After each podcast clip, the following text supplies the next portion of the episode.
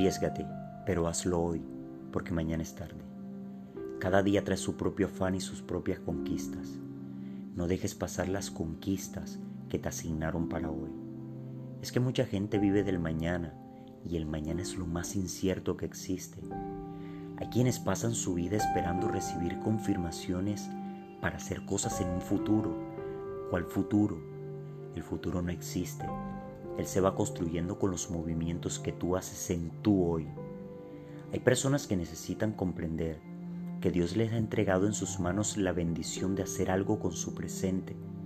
Presente que por cierto está cargado de promesas que tú necesitas activar y esa es tu única confirmación. Mira, quien no aprovecha el hoy de Dios tampoco sabrá qué, cómo y cuándo hacer algo mañana.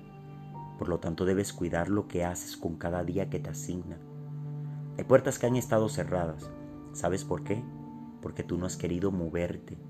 Y lo que pasa es que ellas están programadas para abrirse una vez que tu presente se ponga en acción.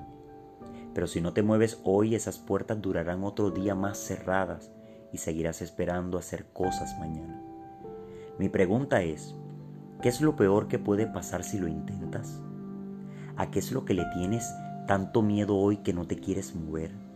Envía esa carta hoy, di ese te amo, ayuda a quienes tienes pensado, abraza fuerte, envía ese mensaje de texto, come lo que quieras comer, haz la llamada esa, porque si sigues aplazando lo que debiste haber hecho, probablemente no lo veas cumplirse y te lamentarás pensando qué hubiese sucedido si no lo hubiese pospuesto tanto.